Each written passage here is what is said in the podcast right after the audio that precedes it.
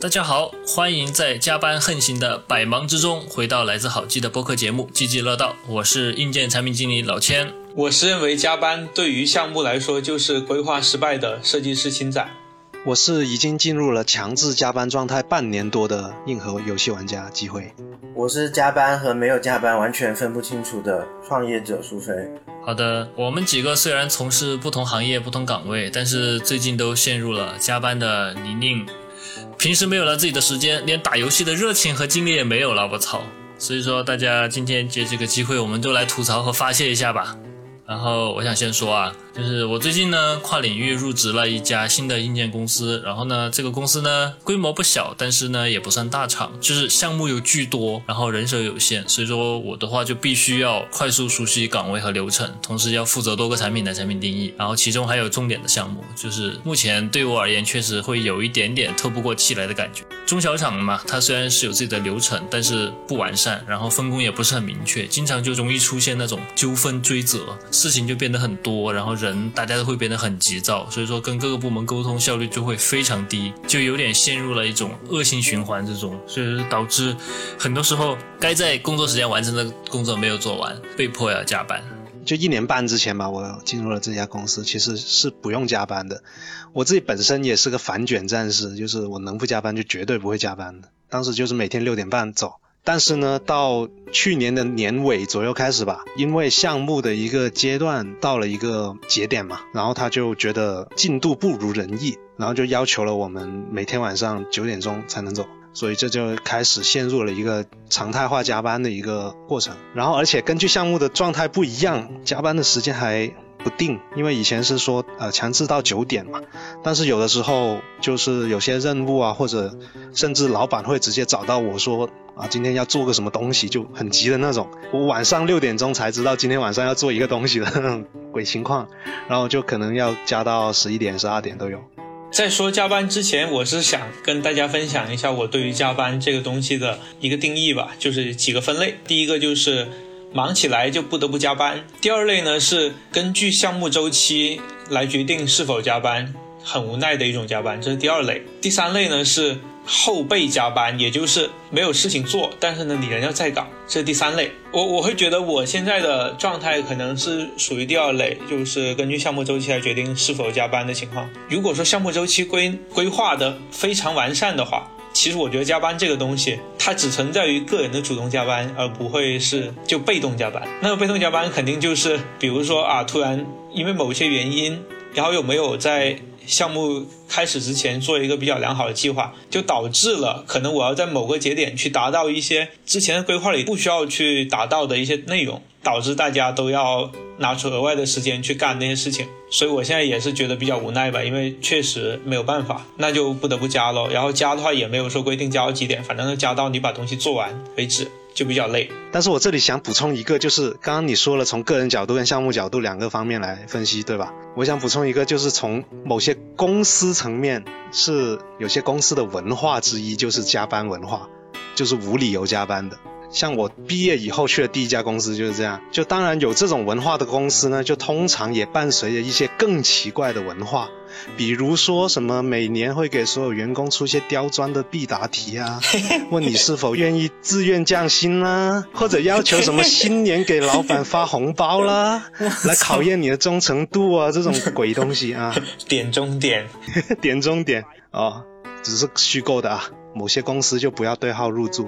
我就可能跟你们不太一样，就是因为我现在自己创业嘛，所以基本上就自己给自己上强度。但是我是就比较自由一点，有时候可能懒了，就今天可能做少一点，然后第二天再开始干，所以就没有分什么加班不加班，就是每每个星期有一定工作量就把它做完。有时候如果有一些东西需要的时间，就是我们预估的时间会比真的需要时间少很多的话，那就要加班把它做完了。其实我也蛮好奇，机会说的强制要加班到几点这这种形式，怎么可能会提高效率呢？就如果你跟我说今天一定要九点才走，那我肯定慢慢做，九点才走啊。是啊，所以我也是很反对这种加班的模式的呀。它只是会，就是它性价比是很低的，相对于你正常的工作时间来讲，多多少少人都会有一些摸鱼的心态，然后。就会把平时可能呃八个小时能完成的东西就就分散到十二个小时里面去完成。这种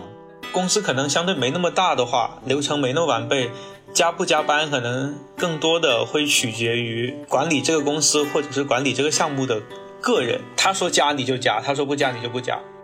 就是管理者的怠惰，然后就把这个转化到大家的加班上，对，就把这个实际上他可以更精准管理的东西，他就懒惰不管了，直接让你们加班。或者说是因为我已经启用了这个加班的这个策略了，所以我已经为这个项目的管理，我觉得我已经尽到自己的全力了。那到时候做不好，可能就不是我的问题，可能是下面的人加班了还没做好。通俗来讲，就是甩锅，不负责任呗，对，就是甩锅呗，就是不敢负责任，因为管理者他觉得。就是为什么我要自己提高自己？我有这个这么保底的方法，你们就加班就得了。对，但是他其实短期内也可能上面人觉得你尽力了，但是没做好。但是如果长期来说，其实有很多弊端，比如说厉害的员工就走了，就只剩下一堆摸鱼加班的、甘愿加班的人。因为厉害的人肯定也不会想要这么辛苦吧？这可能就有时候不是出于呃结果导向的加班，而是出于。过程导向的加班，就是我要表现出来我已经努力了，而且这种表现，并不是说真正加班的人去表现，而是比如说项目管理的 leader 去给老板做的一个表现，就是说我我帮你管理项目，我让他们去加班了，我看起来让整个项目的效率提升了，老板你是不是觉得应该夸一下我这种？所以我觉得是项目管理的 leader 的一个向上管理的一个策略。对啊，我觉得归根结底就是老板他的那个掌控力或者他的判断力不够。就如果我是老板，我的下面的那个主管说给我一个作品，然后说哎呀我们每天都加班，大家很努力做出来这个，然后我一看我操一堆屎，那我肯定就觉得这个主管是他的能力不够，让大家都加班还做出来这样一个东西。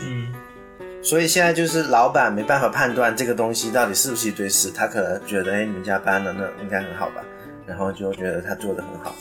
但是这个应该就反映出这个公司或者说这个老板或者这个 leader 他不足够清晰了解自己的目标是什么。对，因为他连目标是什么不知道，他就没有办法去评价这东西是好是坏。如果他清晰的知道自己要什么。或者是自己公司的目标，或者是有个很明确的，就是有明确的 O 之后，他才知道那些 KR 或者怎么做，或者是怎么被达成。当员工或者是他的手下端上来一坨屎，他应该是能分辨的，因为这个屎要不就是没有达到销售预期，要不就是没达到什么用户期待或者什么的。对啊，是能被量化的。我也觉得，就是如果出现这样的问题，那就说明真的就是 leader 他就是在没有管事啊。我更倾向于是更多的出这个问题更多出在中层上面，因为可能老板他也。也未必关心你到底加不加班这件事情。对，一般老板都是看结果啊，就是你这个月的指标有没有达到，那如何去达到，你们自己去定。对啊，或者是你们要想办法去拿到多少份额，想办法去拿到什么样的一个结果。对，对啊，所以刚刚说的那种项目管理的 leader 就是中层嘛，其实就是中层甩锅造成大家在加班。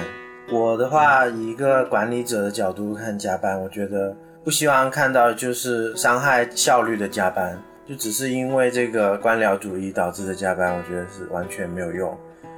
而且是对组织很大伤害的。我觉得每个管理者在让他手下或者是他的团队加班之前，都要意识到加班这件事是一个饮鸩止渴或者是双刃剑，有时候用在刀刃上是可以解决一些问题，但是像那种游戏里一样，如果你把这个加班这牌一打出去，所有员工的好感度都会下降。然后等你失去了你的好的员工，那你就整个公司就会变得更加的废一点。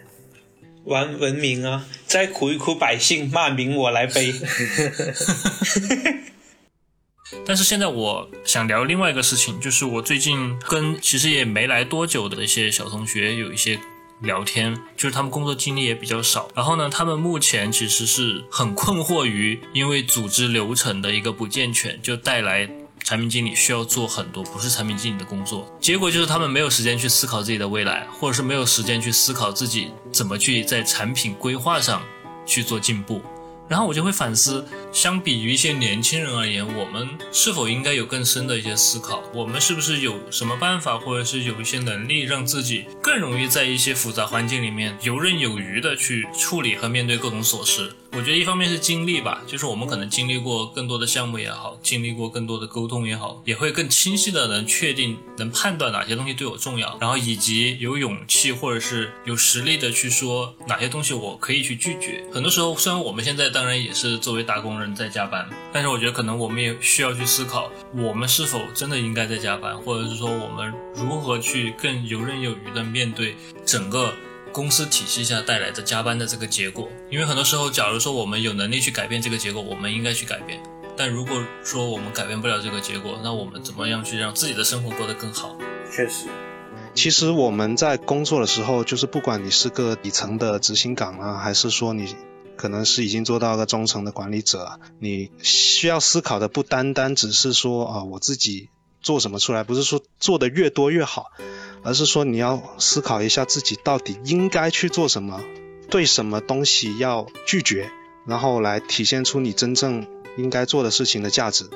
就是我觉得吐槽归吐槽，但是我们还是需要清晰的去看我们是否有能力或者是有勇气去做判断和去拒绝一些所谓的需求。然后同时我们应该要去明确自己的工作效率和自己的沟通方式是否合理和是否满足自己的一个工作岗位。屏幕前的大家，如果有一些关于加班的吐槽和思考和分享，欢迎在弹幕和评论区里面分享给我们。如果喜欢这期节目，请继续关注我们好记吧。我们下期再见，拜拜，拜拜，拜拜，一键三连的兄弟，一键三连呢。